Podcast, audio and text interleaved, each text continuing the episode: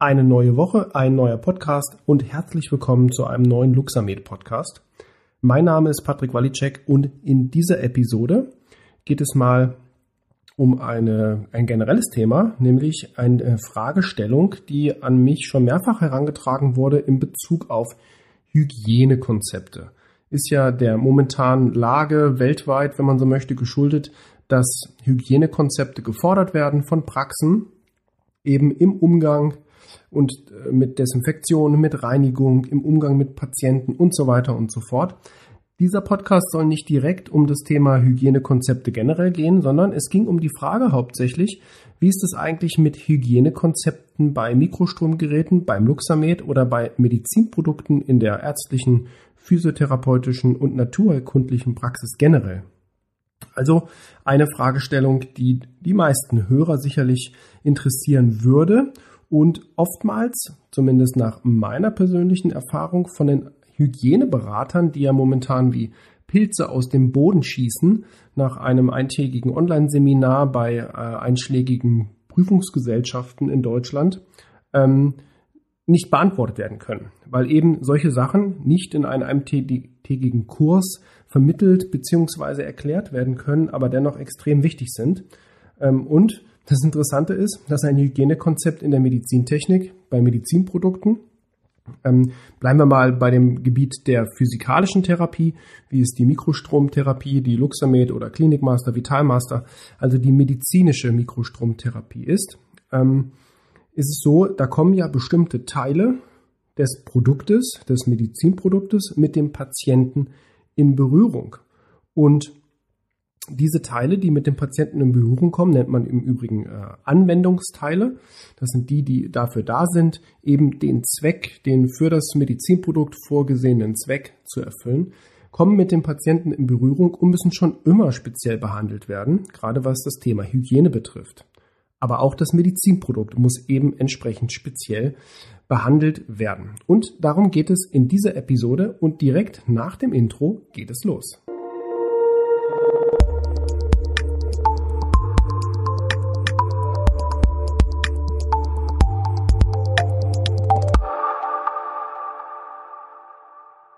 Ja, es geht heute um das Thema Hygiene.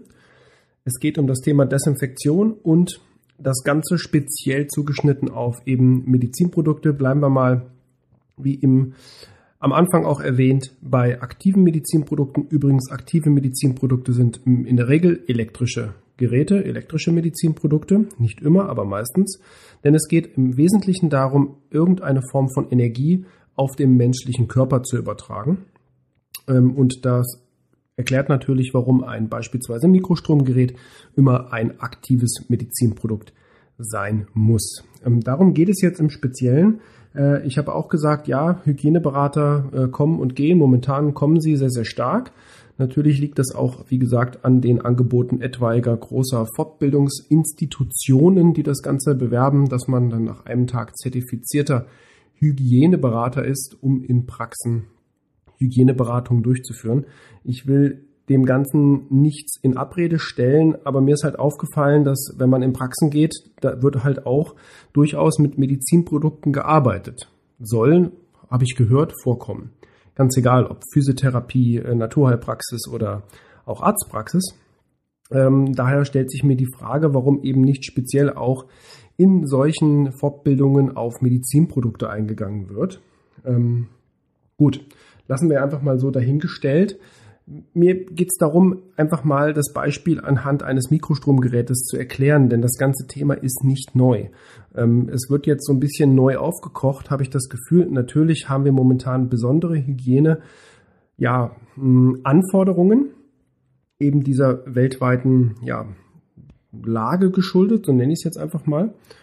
Und das ist natürlich auch wichtig für Praxen umzusetzen. Ich habe gerade heute ein Gespräch geführt mit einem Physiotherapeuten, der mir erzählt hat, dass eben ein Bekannter von ihm, auch ein Therapeut ähm, in einer anderen, in einer anderen Stadt, ähm, ihm erzählt hat, äh, er hätte eine Begehung gehabt äh, eines Hygienebeauftragten, allerdings nicht eines privatwirtschaftlich Arbeitenden, also eines Beraters, sondern tatsächlich einer behördlichen Inspektion, äh, muss man dann ja sagen. Und die war wohl wirklich ähm, ja sehr schweißtreibend, was dort gefordert wird und wurde. Aber das soll, wie gesagt, auch nicht Thema dieses Podcasts sein. Dafür gibt's ja die zertifizierten Hygieneberater.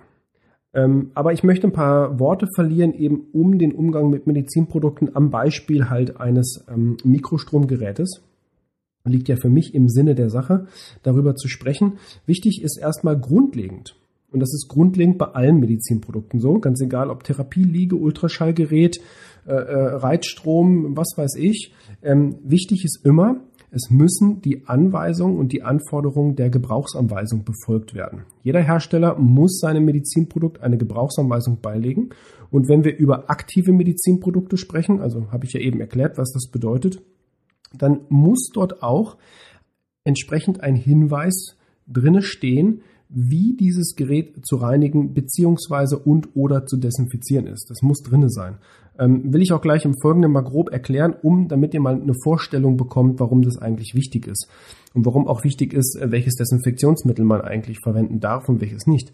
Ähm, und eben bei den aktiven Medizinprodukten ist ja davon auszugehen, dass es bestimmte Teile gibt an diesem Medizinprodukt, die durchaus auch mal Kontakt mit dem Patienten bekommen. Wie gesagt, beim Beispiel Mikrostromgerät sind es natürlich die Kabel, es sind die Klebeelektroden, es sind die LED-Lichtköpfe etc. etc. etc. Also auch Handelektroden und so weiter. diese ganzen Dinge nennt man Anwendungsteile, weil sie eben dafür da sind, den Zweck dieses Medizinproduktes zu erfüllen, eben um den Mikrostrom in das Gewebe, auf das Gewebe des Patienten zu leiten. Ähm, jetzt müssen diese Teile tatsächlich, und das nicht erst seit äh, Corona, sondern ganz schon, eigentlich schon immer, desinfiziert werden. Und zwar nach jeder Anwendung oder vor jeder Anwendung. Ja, so schreibt es die Norm vor. Ähm, und dazu muss der Hersteller im Vorfeld, bevor das Gerät überhaupt in Verkehr gebracht werden, also das ist der, wäre der Fachbegriff dafür, dass das erste Gerät jemals verkauft würde von einem Hersteller oder wird, ähm, das nennt man die erstmalige Inverkehrbringung. Und eben dafür muss der Hersteller ja ein sogenanntes CE-Zeichen auf dieses äh, Mikrostromgerät aufkleben. Ähm, und im Rahmen dieses CE-Zeichens beziehungsweise der Konformitätsbewertung, damit er dieses CE-Zeichen aufkleben darf, da muss auch ähm, oder müssen verschiedene Tests mit dem Gerät durchgeführt werden, die elektrische Sicherheit und so weiter. Es muss aber auch zum Beispiel durchgeführt werden ein sogenannter Wischtest. Dieser Wischtest ist erstmal relativ einfach. Das würde bedeuten, dass man eben vom Hersteller freigegebene für dieses spezielle Medizinprodukt freigegebene Reinigungs- bzw. Desinfektionsmittel nimmt und schaut, dass eben die Oberfläche des Produktes speziell die Kennzeichnungen, also die Warnhinweise, das Label, die Seriennummer und so weiter, eben mit diesem Reinigungs- bzw. Desinfektionsmittel nicht beschädigt wird. Das ist ein Teil der Prüfung, die muss durchgeführt werden, die von jedem Hersteller, die muss protokolliert werden. Und eben da sind wir schon bei dem Thema, dass man halt nicht jedes Reinigungs- bzw. Desinfektionsmittel für dieses Produkt verwenden darf. Der nächste Schritt ist, dass man auch bestimmten Bauteilen, eben auch elektrischen Bauteilen, mit denen der Patient in Kontakt kommt oder in Kontakt kommen könnte. Da gibt es die sogenannte Patientenumgebung, die wird in einer speziellen Norm für elektrisch-medizinische Geräte auch beschrieben. Das sind nämlich 1,5 Meter um das eigentliche Medizinprodukt herum ist die sogenannte Patientenumgebung. So, also muss man jetzt hergehen, gerade mit Bauteilen, die eben beispielsweise Kontakt mit dem Patienten bekommen. Da muss man, die werden ja auch desinfiziert, die müssen ja auch desinfiziert werden, weil wie soll das sonst funktionieren? Bleiben wir mal am Beispiel äh, der LED-Lichttherapie beim Luxamed. Das sind LED-Lichtköpfe und diese Köpfe werden beim Patienten auf die Haut aufgelegt. Also müssen sie auch desinfiziert werden können, um sie beim nächsten Patienten auch wieder sicher und sauber einsetzen zu können. Im Rahmen dieser CE-Kennzeichnung, also dieser Tests im Vorhinein, bevor die Geräte überhaupt verkauft werden, müssen diese LED-Lichtköpfe beispielsweise in einem oder in mehreren vom Hersteller, je nachdem, wenn er eins oder mehrere Desinfektionsmittel freigibt, gebadet werden. Das teilweise sogar mehrere Wochen, um eben auch eine beschleunigte Alterung dieses Bauteils zu simulieren. Denn es kann ja sein, dass eben dieses Bauteil durch Klebeverbindungen, durch Isolierungen, durch, durch ja, Isolationsschichten, Dichtringe und so weiter geschützt wird, damit der Patient und auch der Anwender, Sie als Anwender, Physiotherapeut, Heilpraktiker oder Arzt, eben nicht an gegebenenfalls ähm, stromführende Teile kommen können. So, wenn Sie jetzt aber in Ihrer Praxis ein anderes Reinigungs- bzw. Desinfektionsmittel stetig benutzen, über Wochen, über Monate, über Jahre, dann kann es sein, dass eben diese Isolationsschichten, dieser Schutz, diese Isolations, dieser Isolationsschutz angegriffen wird und das Gerät, das Produkt eben seine Schutzmaßnahmen nicht mehr erfüllt. Ja? Und natürlich, wie gesagt, vor oder beziehungsweise nach jeder Behandlung muss eben jedes Teil, was mit dem Patienten in Berührung kommt, desinfiziert werden. Ähm, betrifft im Übrigen auch die Kabel, wenn wir, wie gesagt, beim Beispiel Mikrostromgerät bleiben. Aber das bezieht sich, das will ich ganz klar sagen, nicht nur auf Mikrostromgeräte, es bezieht sich auf alle Medizinprodukte, die, sagen wir mal, äußerlich mit gesunder und intakter Haut des Patienten in Berührung kommen. Es gibt natürlich Medizinprodukte, die invasiv arbeiten, äh, die mit Blut, die mit anderen Körperflüssigkeiten in Kontakt kommen. Da gelten ganz andere, ganz spezielle Regelungen. Da will ich jetzt aber gar nicht drauf eingehen, weil das würde viel zu weit führen. Hier geht es wirklich mal um den klassischen Einsatz physikalischer Therapieverfahren. Das kann auch ein Ultraschallgerät und so weiter sein, was eben mit intakter Haut des Patienten in Kontakt kommt. Und da muss man wirklich vorsichtig sein mittlerweile, weil solche Dinge werden, wie gesagt, oder können gegebenenfalls auch mal überprüft werden eben. Und daher ist ein Hygienekonzept nicht nur eins für die Praxis, welche Abstandsregeln müssen wie wo eingehalten werden und ähm, keine Ahnung, wie viele Bücher dürfen im Schrank stehen, um eine Kontamination und so weiter und so fort. Ja, gibt sicherlich auch einige, ähm, ja, Forderungen, die das ganze Konzept oder das ganze System ab absurdum führen, weil vielleicht auch zu wenig oder vielleicht auch zu viel nachgedacht wird.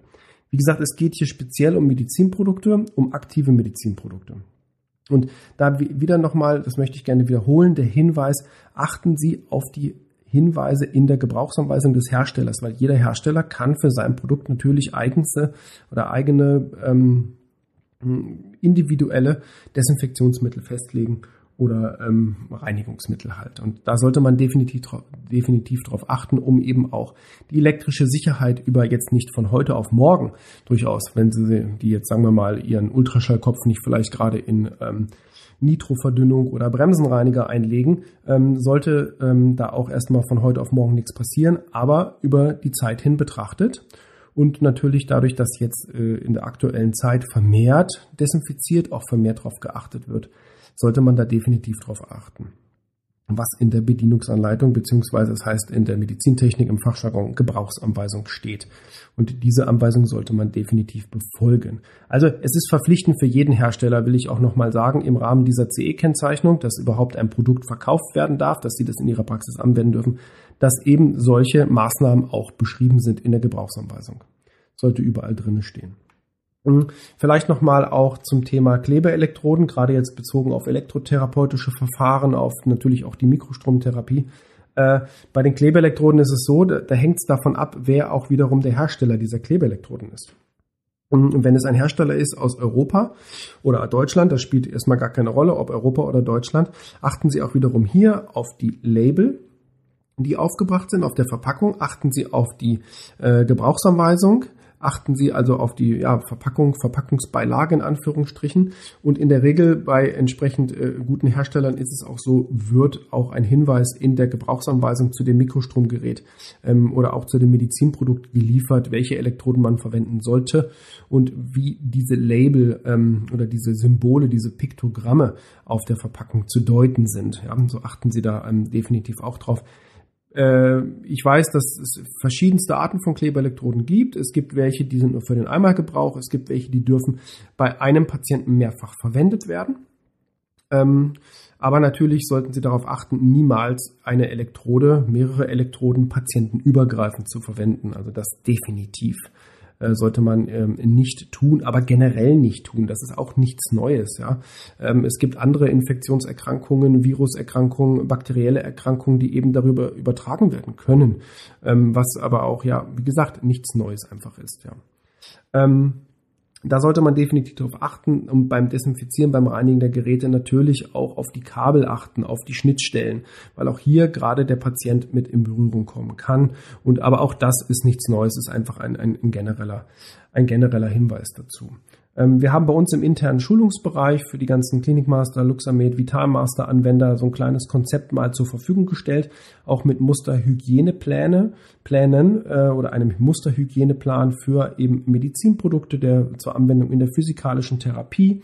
Das Ganze dort auch nochmal ein bisschen näher beschrieben, auch was generelle Desinfektionsvorgehensweisen äh, ähm, in der Praxis betrifft äh, haben wir mal aufgeführt und so generell auch mal so wie so ein kleines ähm, Hygienepraxiskonzept, was jetzt keinen Anspruch auf Vollständigkeit erhebt, aber vielleicht einen kleinen Input gibt und und das ist mir auch aufgefallen, was wenige tun, was ganz, ganz wichtig ist, wenn Sie Mitarbeiter haben, achten Sie darauf, entsprechend Ihre Mitarbeiter zu schulen. Ähm, erstellen Sie sich einen Prozess für Ihre Praxis, einen Schulungsprozess für Mitarbeiter, wie Sie eben mit Schulungen mit Schulung von neuen Mitarbeitern, aber auch mit Schulung von neuen Regularien in ihrer Praxis umgehen. Da kann man durchaus mal so ein bisschen im Qualitätsmanagement-Bereich äh, schauen oder so diesen prozessorientierten Ansatz verfolgen. Wenn man mal so einen Prozess hat und es kommt mal wirklich zu einer Inspektion, kann man hier wunderbar den Prozess zeigen, muss natürlich diesen Prozess irgendwo auch anwenden. Und da haben wir auch nochmal so ähm, Hilfestellungen zu geliefert in Form von beispielsweise ähm, Mitarbeiterschulungsnachweise und auch Wissensnachweise, denn es nützt ja nicht nur, dass sie eine Schulung machen als Praxisinhaber, ihren Angestellten und Mitarbeitern erzählen, ähm, was sie jetzt Neues haben, äh, neues Reinigungsmittel für dies, für das, ähm, aber irgendwo der Nachweis nicht erbracht werden kann, dass das Wissen tatsächlich auch verstanden wurde. Ja, das ist für, wenn man jetzt Praxisinhaber ist, auch total wichtig, denn das ist auch ein Haftungsausschluss gegebenenfalls ähm, dafür, um bestimmte Sachen nachzuweisen. Und achten Sie auch darauf, wenn Sie Angestellte haben, dann ist auch die Berufsgenossenschaft durchaus, gerade was aktuelle Hygienekonzepte betrifft, ähm, könnte ich mir vorstellen, dass die da ähm, hinterher sein könnten in diesem Bereich. Ja. Also da einfach nur als Hinweis ein bisschen ähm, drauf achten. Ja, das war es im Prinzip schon, was ich kurz äh, erzählen wollte, gerade zum Thema Medizinprodukte. Noch einmal, ich glaube, ich erzähle es jetzt zum vierten Mal. Lesen Sie die Gebrauchsanweisung. Schauen Sie rein, was dort steht zum Thema Reinigung, Desinfektion, weil der Hersteller hat sich dabei was gedacht, eben, dass er spezielle Desinfektionsmittel für das Produkt freigibt. Vielleicht sind ja auch alle Desinfektionsmittel freigegeben.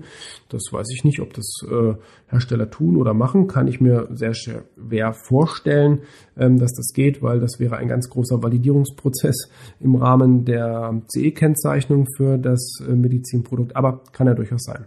Ähm, ja, das an dieser Stelle, wie gesagt, der Hinweis äh, auf die äh, Reinigung. Und wie gesagt, was ich auch nochmal sagen möchte, wichtig auch zur eigenen Sicherheit.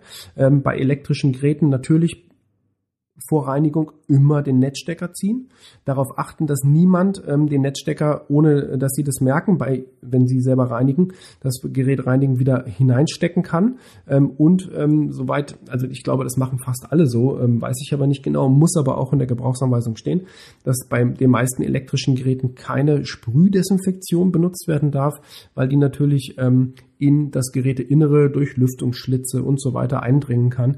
Können Sie aber auch erkennen über die Kennzeichnung. Bei dem Medizinprodukt muss eine Kennzeichnung auf dem äh, Typenschild stehen oder beim Typenschild und zwar der sogenannte IP-Schutz. Das ist die Ingress Protection, also der Schutz gegen Eindringen von festen Stoffen, wie beispielsweise Staub oder auch Finger ähm, und natürlich auch von Flüssigkeiten. Ähm, schauen Sie drauf, wenn Sie da sehen, ein großes I, ein großes P und eine Zahl dahinter. Diese Zahl können Sie mal googeln. Äh, da werden Sie definitiv den Hinweis bekommen, ob Ihr Gerät beispielsweise wasserdicht ist gegen äh, Spritzwasser, gegen Strahlwasser oder was auch immer. Das war jetzt natürlich ein kleiner Scherz. Ähm, aber auch da muss der Hersteller in der Gebrauchsanweisung Ihnen einen Hinweis zu geben. So, jetzt äh, reicht es aber auch mit diesen ganzen Regularien und Forderungen und hin und her. Ähm, ich bedanke mich an dieser Stelle wieder einmal, dass Sie eingeschaltet haben, dass Sie zugehört haben. Wer Fragen hat, wer Kritik hat und so weiter, gehen Sie auf www.luxamed.de. Die Adresse steht auch nochmal in den Show Notes zu dieser Podcast-Episode und ähm, scheuen Sie sich nicht, Kritik zu äußern, Fragen zu stellen und ganz äh, toll wäre einfach mal auch eine Bewertung abzugeben, wenn Sie uns beispielsweise bei Apple Podcasts oder iTunes hören, bitte eine 5-Sterne-Bewertung, das wäre super. Vielleicht auch ein kleines Kommentar dazu, was Ihnen besonders gut gefallen hat, aber Sie dürfen uns natürlich auch bei allen anderen Podcast-Anbietern von Spotify und so weiter hin bewerten, sofern das denn bei den Anbietern funktioniert. Wir hören uns dann in der nächsten Woche wieder und ich kann Ihnen versprechen, in der nächsten Woche wird es nicht so ein trockenes äh, und in Anführungsstrichen uninteressantes Thema werden. Denn in der nächsten Woche haben wir ein Interview, ganz live, ein Interviewgast, Physiotherapeut Matthias Rother und wir sprechen über das Thema Reflexmuskeln und das Reflexmuskelsystem im Körper und wie dort Mikrostrom ähm, vielleicht, vielleicht auch nicht oder doch, eine ähm, tolle Bewandtnis haben kann. Also bleiben Sie dran, seien Sie gespannt und wir hören uns bis in der nächsten Woche und ich sage bis bald. Vielen Dank. Ciao.